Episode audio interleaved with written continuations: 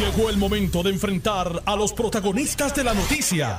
Esto es el podcast de En Caliente con Carmen Jovet. Muy buenas tardes y gracias por la oportunidad que me dan de acompañarlos en vivo hasta las 4 de la tarde, tanto por el 630M como por el 94.3 FM, simultáneamente en ambas bandas, y por notiuno.com, diagonal TV, audio y vídeo. Hay muchas noticias. Hoy dio comienzo la sesión eh, legislativa.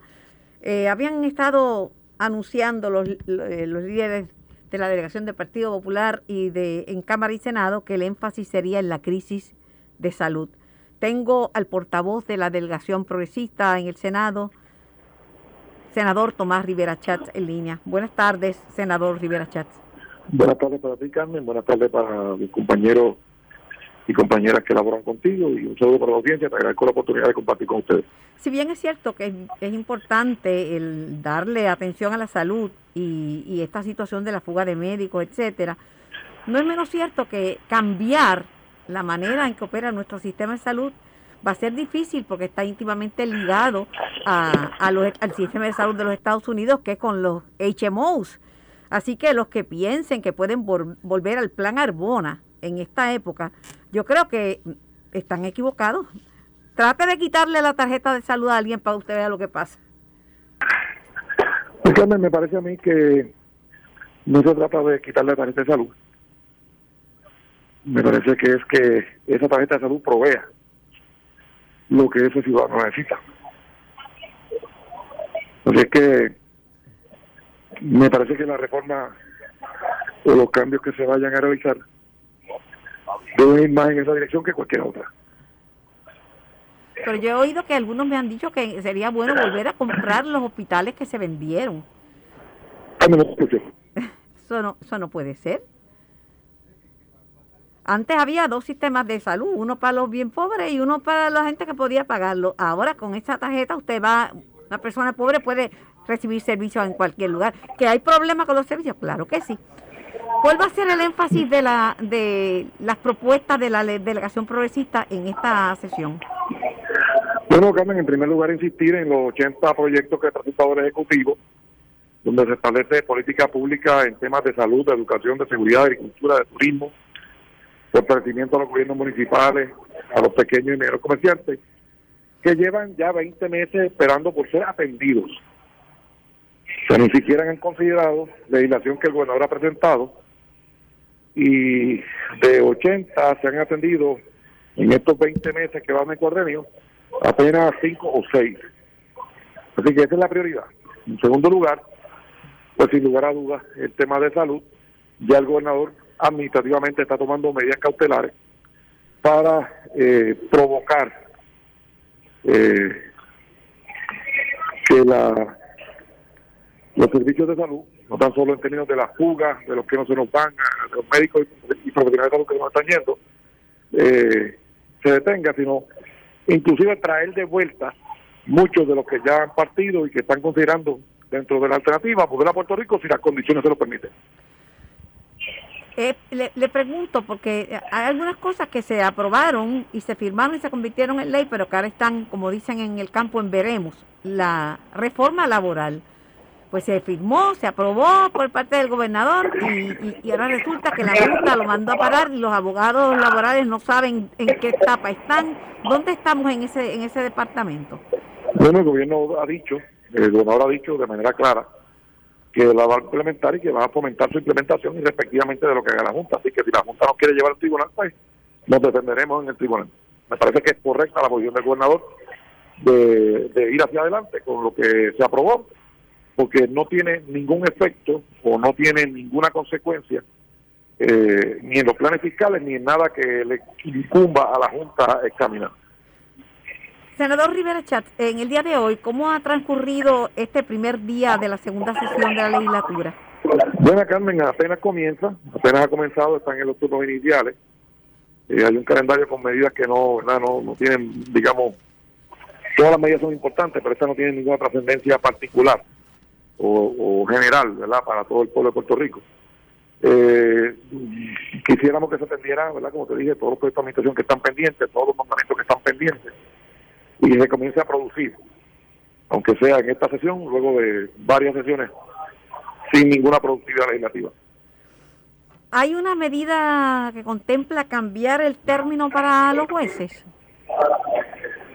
No que yo sepa, Carmen, no la he visto. Eh, es posible, ¿verdad?, que haya medidas de dirección, pero yo no la visto. Porque alguien me escribió, un abogado, que hay una propuesta, un, el proyecto del Senado 809 para enmendar la ley 201 del 2003 de la judicatura, para disponer sobre el, término de los de los nombramientos de los jueces.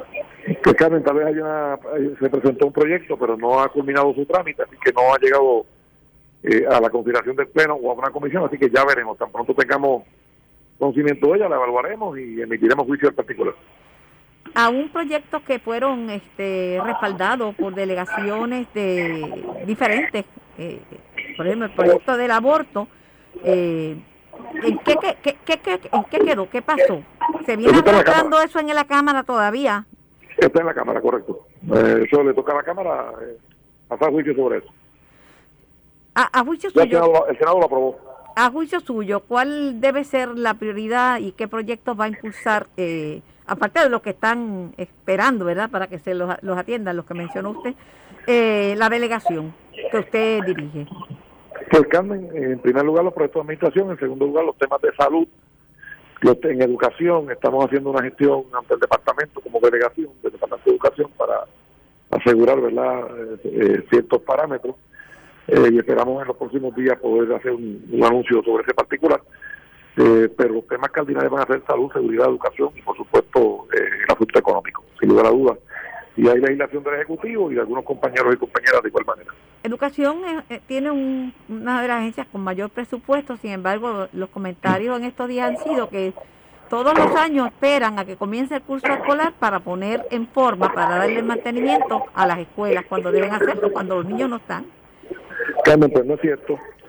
Eh, de sobre Hay sobre mil escuelas que van a ser utilizadas, ya hay 700 que están construyendo pero reconstruyéndose eh, por motivo no tan solo de los temblores, sino de otras deficiencias que estructurales o, problemas que tenían, se están eh, atendiendo 700. Hay un número que todavía no se han atendido, pero se está atendiendo un número sustancial por primera vez en la historia. Eh, y por supuesto quisiéramos tener el 100% de las escuelas en perfecto funcionamiento, pero hasta ahora hay 700 de 1.100 y pico que me parece que son las que se están construyendo y las demás pues se, se atenderán este primer grupo. Tanto el ex, presidente de la Cámara, eh, eh, José Aponte, como la senadora eh, Keren Riquelme eh, están anunciando una marcha en favor de la estadidad en, en, en, Washington para el día 14, 14 de septiembre. ¿Usted va a participar? no, no te sé decir ahora mismo si voy a participar, pero la actividad tiene todo nuestro apoyo y exhortamos a todo el mundo a que participe. Eso va a depender, por supuesto, de la agenda legislativa. Estamos en sesión y tenemos que asegurarnos de que los trabajos aquí se atiendan correctamente, máxime cuando tenemos la responsabilidad como portavoz de la delegación del PNP. Así que quisiéramos acompañarlo en nuestro deseo así hacerlo, pero va a depender de cómo estén eh, corriendo los trabajos legislativos. Hablando de nombramientos que se quedaron en el tintero, ¿verdad? Eh, el gobernador designó a la exsecretaria interina Anaí Rodríguez Vega para que asuma el, cargo de secretaria en propiedad, secretaria del Departamento de Recursos Naturales y Ambientales. A mi juicio, el tiempo que ha llevado se ha visto bastante proactiva, atendiendo medidas. De acuerdo contigo, Carmen, yo creo que es una persona que ha demostrado la capacidad, el talento, el profesionalismo y el compromiso una abogada joven, talentosa, que se ha insertado en discusiones bastante álgidas, ¿verdad? En temas bastante controversiales por lo que se ha visto en Puerto Rico, ¿verdad? Las protestas y los reclamos. Eh, y ha sido proactiva. Me parece que fue me parece que es un excelente nombramiento y tiene mi voto.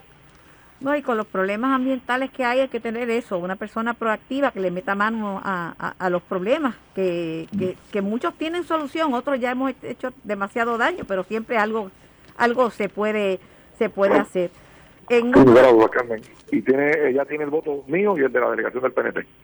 En otras informaciones, el Tribunal de Apelaciones le dio la razón al Departamento de Justicia en el caso de la delegada congresional Elizabeth Torres, pero el abogado de, Torres, el licenciado Michael Corona, dijo que, que va a ir, que va a ir hasta el Tribunal Supremo porque la ley es vaga y, él entiende que su clienta tiene, tiene la razón. Pues me parece bien, Carmen que vayan al tribunal, al Tribunal Supremo y que defiendan los derechos o lo que entiendan son sus derechos hasta las últimas consecuencias. De eso se nutre la democracia y al final del camino ya veremos. Está la cosa caliente en Washington, hablando de la marcha. Ahora una persona eh, se suicida frente al Capitolio, o, otros entran a oficinas del FBI, pero en Puerto Rico hubo una situación eh, donde el, donde el FBI arrestó siete personas. Y es la noticia del día de hoy de, mira, del sindicato de Puerto verdaderamente, verdaderamente una tragedia lo que ocurrió en Washington, D.C., una persona efectivo de la vida, ¿verdad? como tú me señalas. Eh, sobre los arrestos de hoy, eh, se arrestó a un líder sindical, a dos personas privadas, me parece que un empleado de la autoridad del puerto y, los restos son unionados. Y Carmen, eh, fíjate que cuando hablamos del tema de corrupción, aquí no hay envueltos partidos políticos en estos siete casos. Aquí no hay envueltos eh, asuntos ideológicos, ¿verdad? Eh, o, de algún carácter político. La corrupción es un mal social que corroe y corrompe a la gente en diferentes ubicaciones en el sector público, en el sector privado, en todos lados. Y hoy, eh, cuando se arresta a siete personas, ¿verdad? les asiste la presunción de inocencia, no tienen que probarle los cargos más allá de toda duda razonable, pero demuestra que la corrupción eh, trasciende cualquier cualquier escenario que no es exclusivo de ningún escenario como alguna gente en la prensa quiere hacer.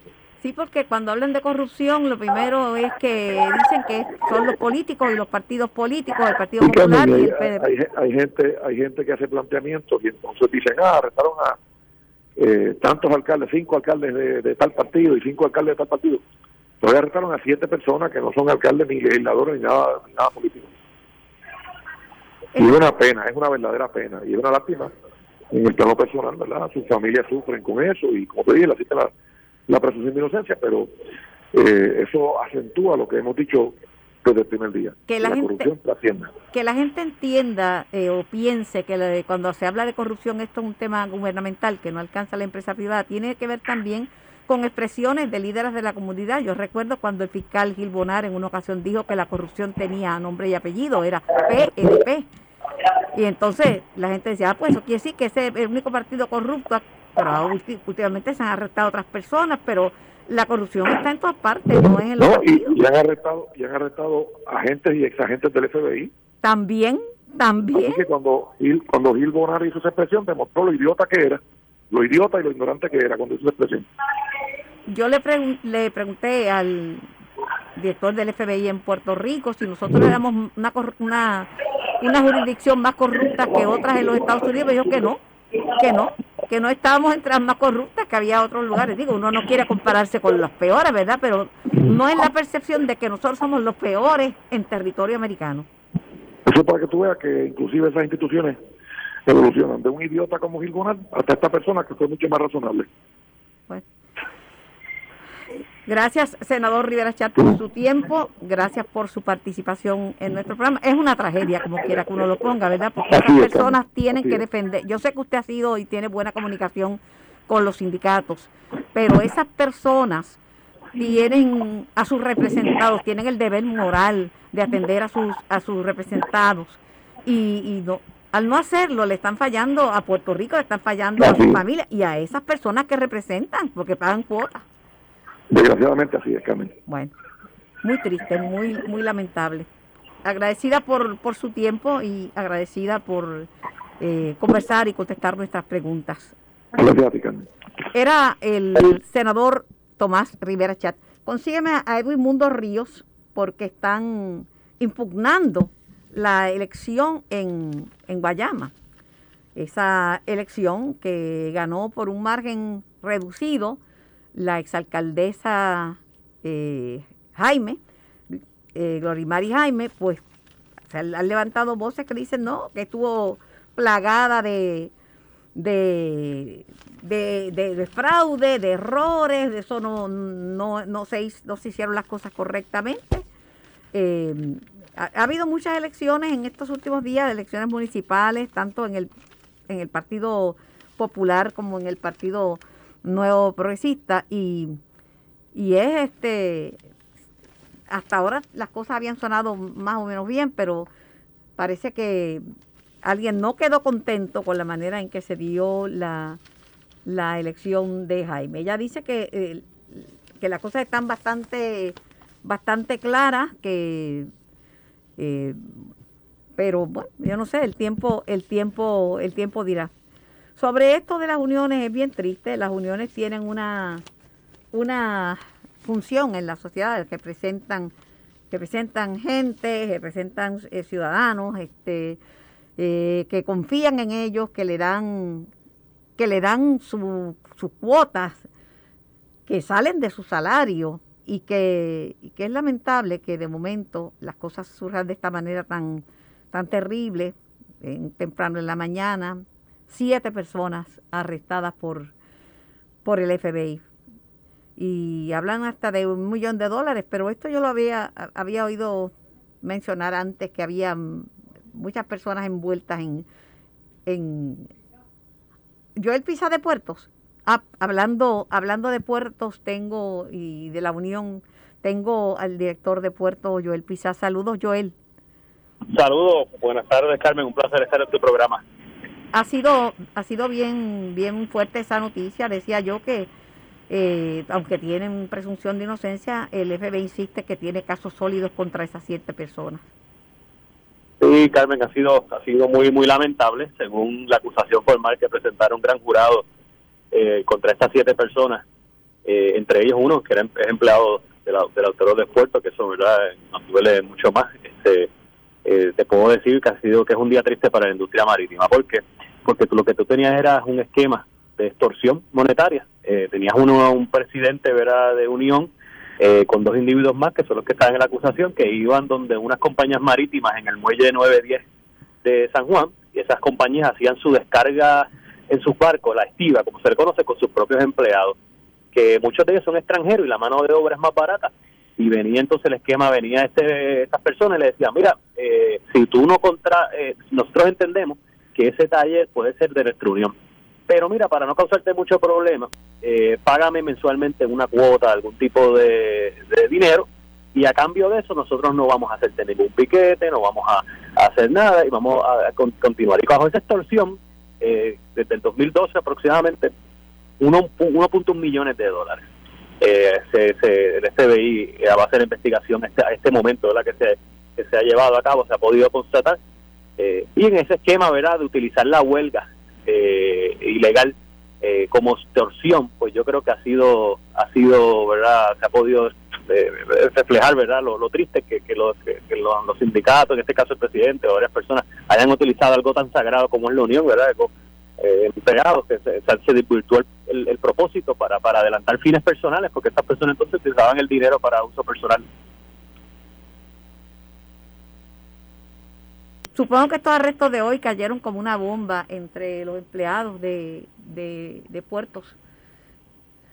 Sí, a pesar de que de esos siete, uno solamente, pero uno es suficiente, ¿verdad? Y lo que conocemos es que entonces este empleado de alguna manera asistió, que aunque no fue un, eh, ni artífice, ni de alguna manera fue arquitecto del esquema, pero sí eh, ayudó a, estas personas con información o de alguna manera, ¿verdad? Eh, con, detalles o los, los asistió y, y pues pues hoy pues, pues recibió la, la, fue arrestado.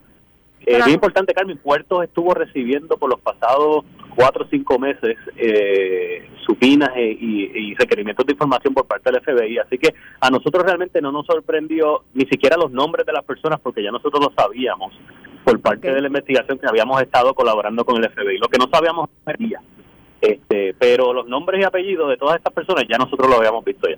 Bueno. Muy triste porque decía yo antes de que usted eh, eh, estuviera en línea que las personas, los trabajadores depositaron su confianza en esos sindicatos y le dieron su cuota. También, sí, así mismo es. Y que estaban hablando a nombre de ellos porque decir, bueno, este, eh, si no me das ese dinero, que se repartían unos poquitos, voy a utilizar mi matrícula entera para pararte un terminal o algo.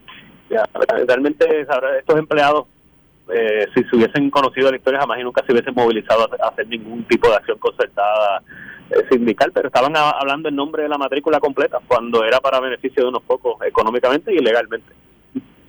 agradecida eh, por su participación y porque contestara nuestra llamada.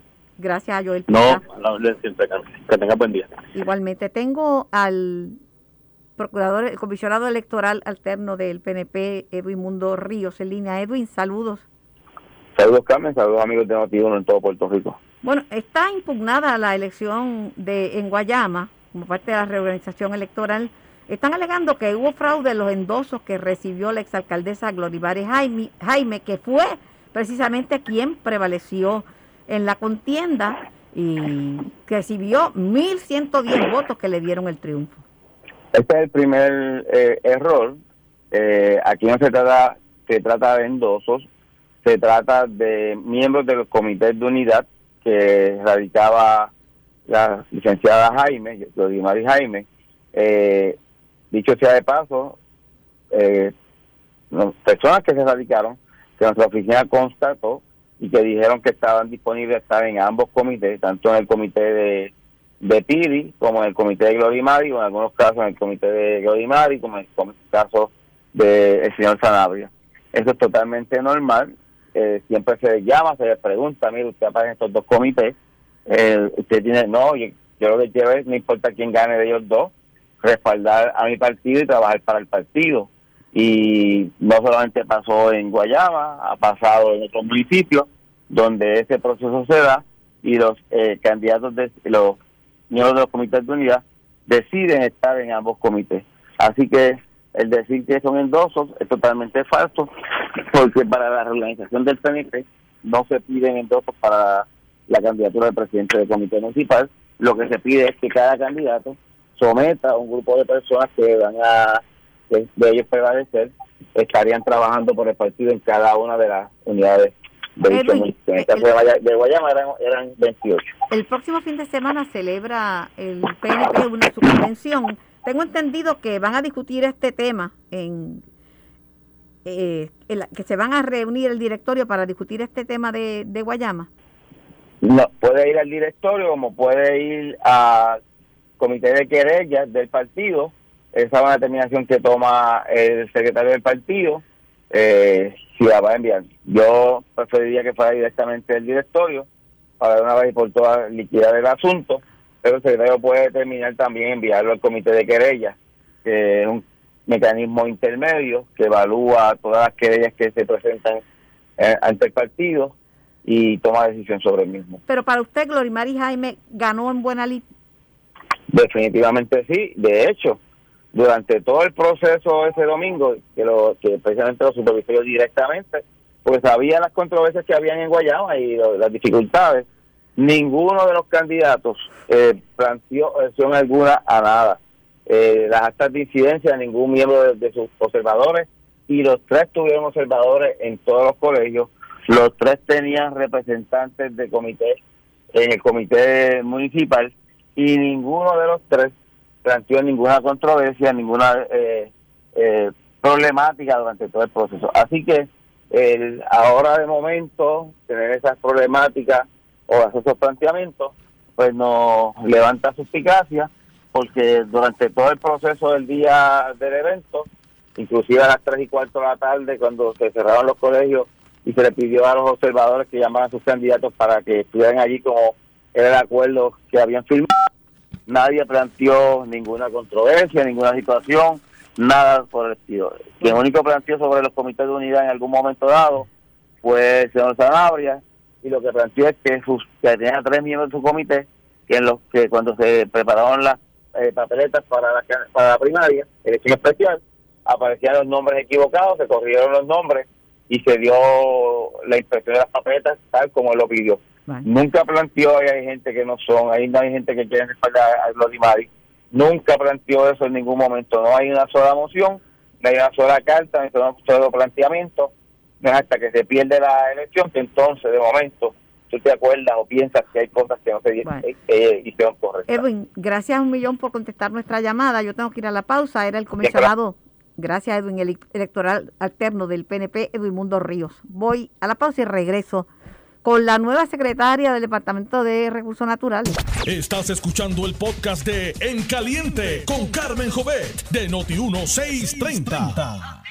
Así es, con ustedes hasta las 4 de la tarde. Y después de cuatro meses y medio fungiendo como interina, la licenciada Anaís Rodríguez Vega asume la secretaría en propiedad del Departamento de Recursos Naturales con el compromiso de que tienen que ejecutar y mejorar la imagen de ese departamento ante el pueblo. Licenciada Rodríguez, buenas tardes. Saludos Carmen para ti y todos los radioescuchas que nos sintonizan en esta tarde de hoy. El gobernador hizo esta designación, ¿usted se lo esperaba? Había ya le habían dado un la, un hint de que el gobernador la iba a nombrar. Mira, Carmen, eh, desde que asumí el rol como secretaria interina, no he estado pendiente al nombre eh, en el que ocupo el puesto. Ciertamente he estado enfocada en hacer y ejecutar cada una de las tareas que se me asigna. Mientras yo ocupe un puesto como servidora pública, sea eh, como autoridad nominadora o como servidor público, voy a estar en cumplimiento con lo que se me ha designado.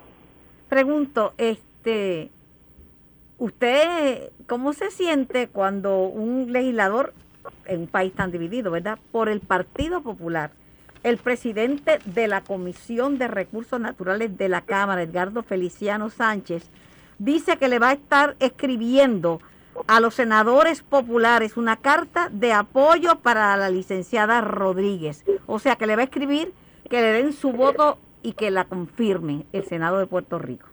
Mira, realmente como persona, ¿verdad? Me honra las palabras de cada uno de los legisladores, cada uno de los mensajes que he recibido. Eh, de igual manera me llena de gran satisfacción cada una de las palabras del pueblo. Eh, eso es lo que hace hermoso el servicio público. Esa es la satisfacción con la que yo y mi familia nos quedamos por las noches cuando se acaban cada una de las tareas, ¿verdad? Diarias pero e, e, esa es la satisfacción que uno tiene de que está haciendo el trabajo y de manera correcta. No siempre vamos a estar de acuerdo en la toma de decisiones. Hay decisiones que son difíciles y complicadas, pero tengo la certeza de que me acompañan grandes servidores públicos dentro del departamento y que estamos haciendo lo correcto. Fíjese que además eh, por parte de la delegación del, Partido No Progresista en la Cámara, eh, el representante Víctor Párez le dio el visto bueno y dice que cuenta con los requisitos para ocupar el, el puesto y que piensa que puede hacer una buena labor en recursos naturales.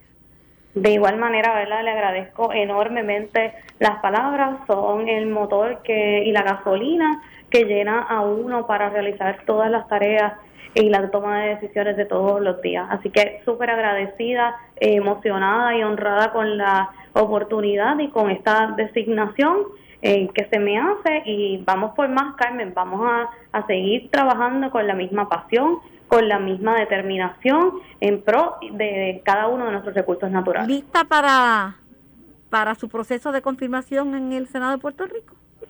Carmen, no me preocupa el proceso de confirmación. Eh, ciertamente mi carta de presentación en la ejecución que he llevado por los pasados cuatro meses y medio que ocupó el puesto como secretaria interina. Eh, voy a continuar enfocada en mi trabajo y en el momento en que la Asamblea Legislativa, específicamente el Senado de Puerto Rico, decida evaluar el nombramiento, voy a estar disponible para contestar cada una de las preguntas, pero continúo enfocada en hacer el trabajo y hacer el trabajo correctamente. Bueno, van cinco secretarios en menos de tres años. Eh, ¿Qué puede esperar uno bajo su mandato? Usted dice que hay que mejorar la imagen y hay que ejecutar. ¿Qué se necesita para mejorar la imagen de recursos naturales y para mejorar la ejecución? Mira, lo primero y lo número uno es la transparencia la transparencia con el pueblo, ir de frente diciéndole la verdad, que verdad que espero que eso sea característico mío. Lo segundo es la ejecución. Hay muchos proyectos de gran impacto hermoso que tiene el, dentro del departamento, la reconstrucción y recuperación de nuestros balnearios, de nuestras áreas naturales, todo lo que fue impactado por el huracán María. Porque Carmen, al final del día la constitución es clara, los recursos naturales son para el uso y disfrute de todos, de todos nosotros, ¿verdad? Así que consono con ello debe de estar como principal y está como principal dentro de mi agenda como secretaria designada.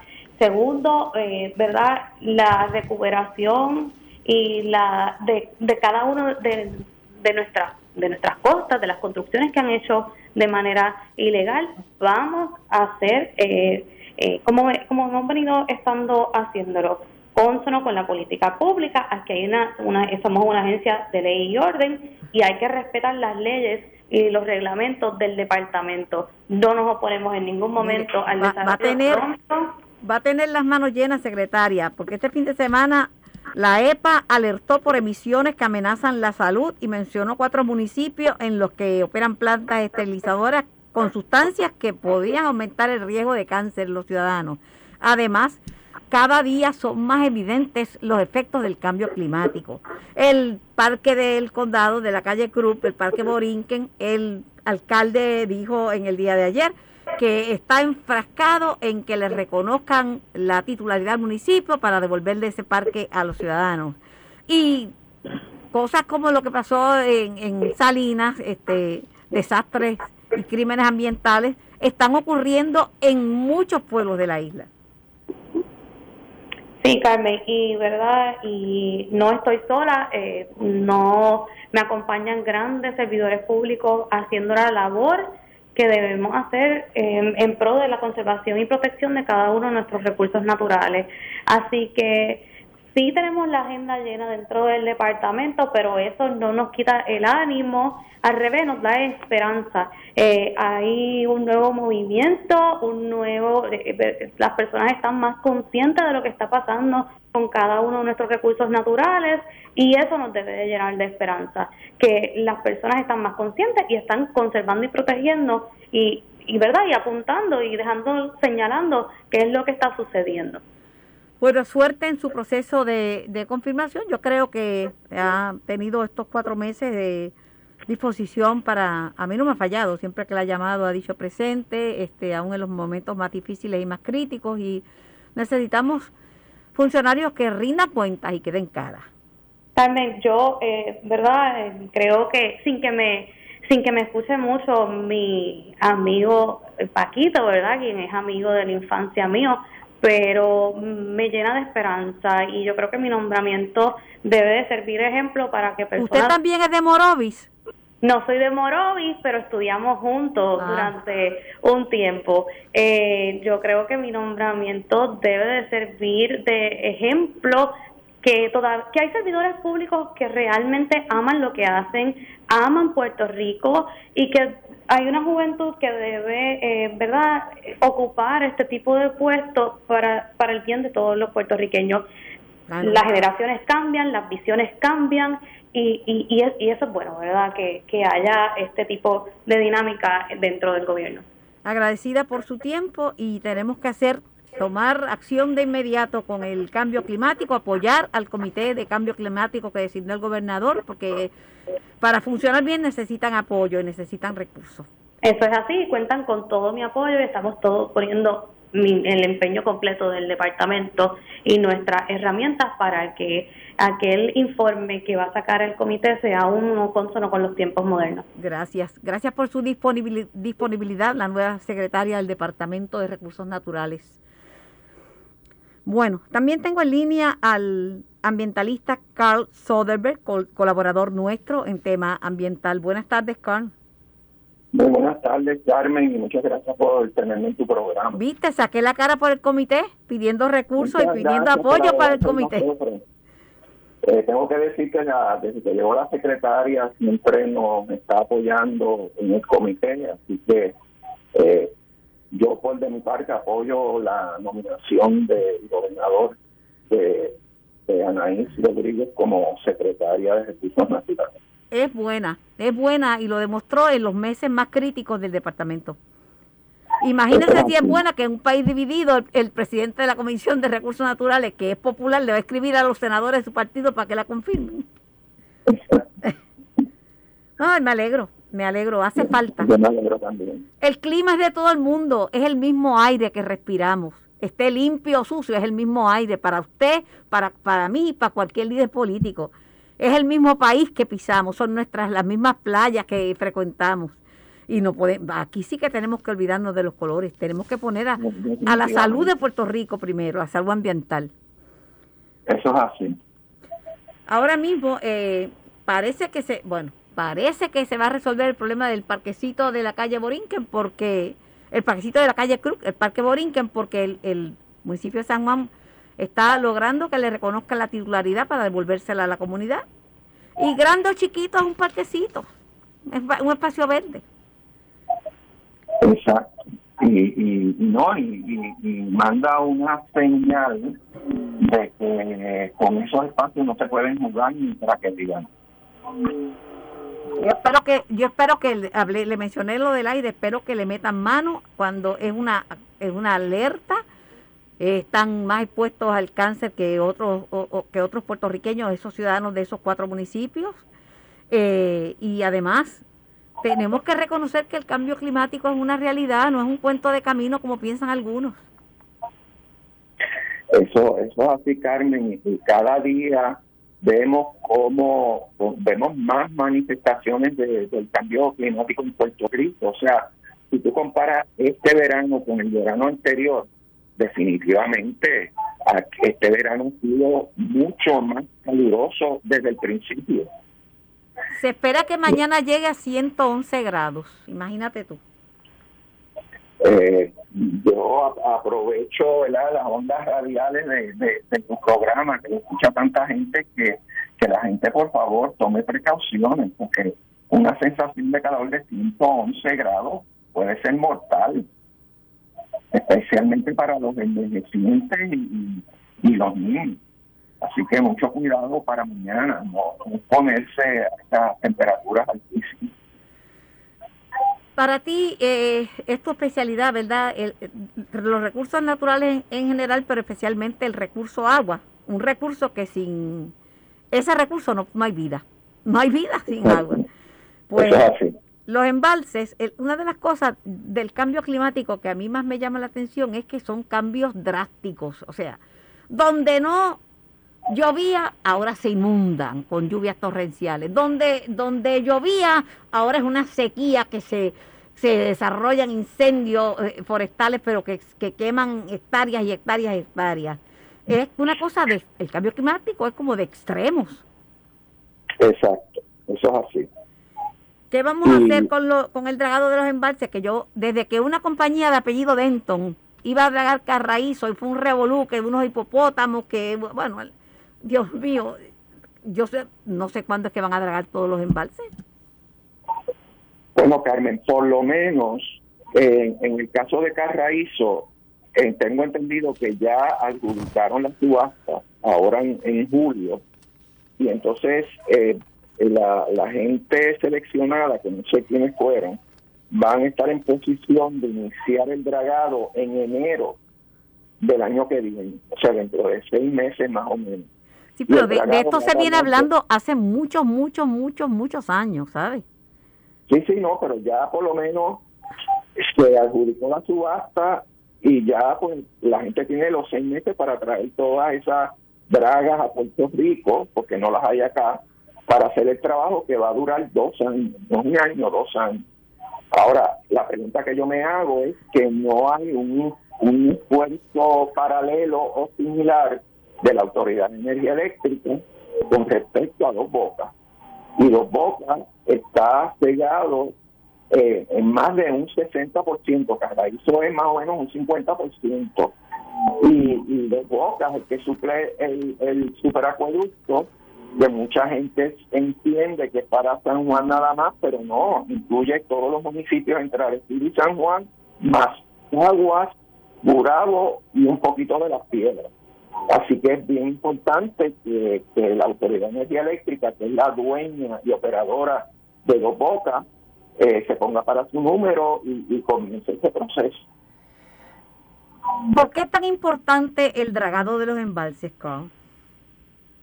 Porque eh, eh, como estamos en lo siguiente, va a llover menos en Puerto Rico, pero cuando llueva va a llover torrencialmente. Por lo tanto, tenemos que tener la capacidad óptima de almacenamiento en los embalses disponibles para almacenarlos y tenerlos disponibles para cuando no llueva. Yo te puedo decir que el año pasado, cuando se tuvo que, eh, establecer un, un racionamiento debido a una sequía aquí en el área metro que duró un mes, los que estábamos conectados a, a, a eso se pudo haber evitado si ese, este embalse estuviese eh, dragado. Así de importante. Así que estamos hablando de duplicar y muchas veces más allá de duplicar la capacidad de almacenaje de, de, eso, de esas represas. ¿Qué se hace con el sedimento que se saca del fondo de esos embalses? Bueno, hay parte de ese material que realmente no es sedimento, es arena. Y arena de buena calidad que se puede vender a la industria de la construcción. Me dicen que especialmente el sedimento allá de los bocas tiene mucho más arena de buena calidad que acá en Raíces. Pero eh, la, otra parte, que es como especie de un babote, pues hay que llevarlo a unos lugares donde se tienen que establecer unos diques, se deposita ahí para que se seque y, y, se deposita ahí porque la EPA no permite que se descargue ese presa abajo, porque eso es contaminación. La contaminación eh, a mí me tiene mal porque padezco de sinusitis y se me agrava cuando hay mucha contaminación en el aire que respiramos. Imagínate tu gente que esté respirando más toxicidad que, la que respiro yo, que no hay ni, vivo cerca de la playa y por lo menos circula la brisa. Eh, el efecto, yo me acuerdo que en Cataño había muchos movimientos ambientales desde la década del 70, precisamente porque alegaban que el área de Cataño era una de las más contaminadas contaminantes como los de que deja la Autoridad de Energía Eléctrica, entre otros. Bueno, el área de, de, de, Cataño, que decimos Cataño, pero realmente Seco. Cataño, parte de Guaynabo que, llega a el barrio Amelia, por ejemplo, es Guaynabo, no es Cataño, parte de Bayamón, donde estaba la Caribbean Golf, es Bayamón, no es Cataño, este, y una parte de San Juan, donde está el vertedero, pues tú te imaginas cuando eh, en vez de vertedero había un crematorio allí, yo yo lo llegué a ver, yo tengo que decir. Este, yo era pequeño, pero yo llegué a ver el, crematorio en todo su apogeo, con esas emisiones de particulado y de dioxina, cuando no se sabía de la dioxina. Entonces estaban las plantas de energía eléctrica, tanto de Palo Seco como de San Juan. Más entonces estaba la Puerto Rico Cement y la Puerto Rico Glass a todo lo que da. Mira, es un milagro que la gente haya sobrevivido a este embate. Una cosa terrible. Entonces, en aquella época los carros usaban gasolina con plomo y, no había los, los catalíticos en los carros. O sea que nos estábamos fumigando unos a los otros y definitivamente una de las áreas más contaminadas de Puerto Rico era esa área que es más allá del municipio de Cataño. Y la otra, obviamente, Guayanilla Peñuela por la Corco y las industrias que, se establecieron alrededor de la Corco. El resultado es una generación de asmáticos, porque en Puerto Rico el asma es la principal causa de hospitalización en niños y en adultos. Y es la jurisdicción bajo la bandera americana que tiene más incidencia de asma. Así mismo es. Carl, gracias por tu tiempo, gracias por tu participación, que tengas bonita tarde. Sí, Carmen, muchas gracias por abogar por nosotros ante la Secretaría de Recursos Naturales. Nada más faltaba, chicos, nada más faltaba.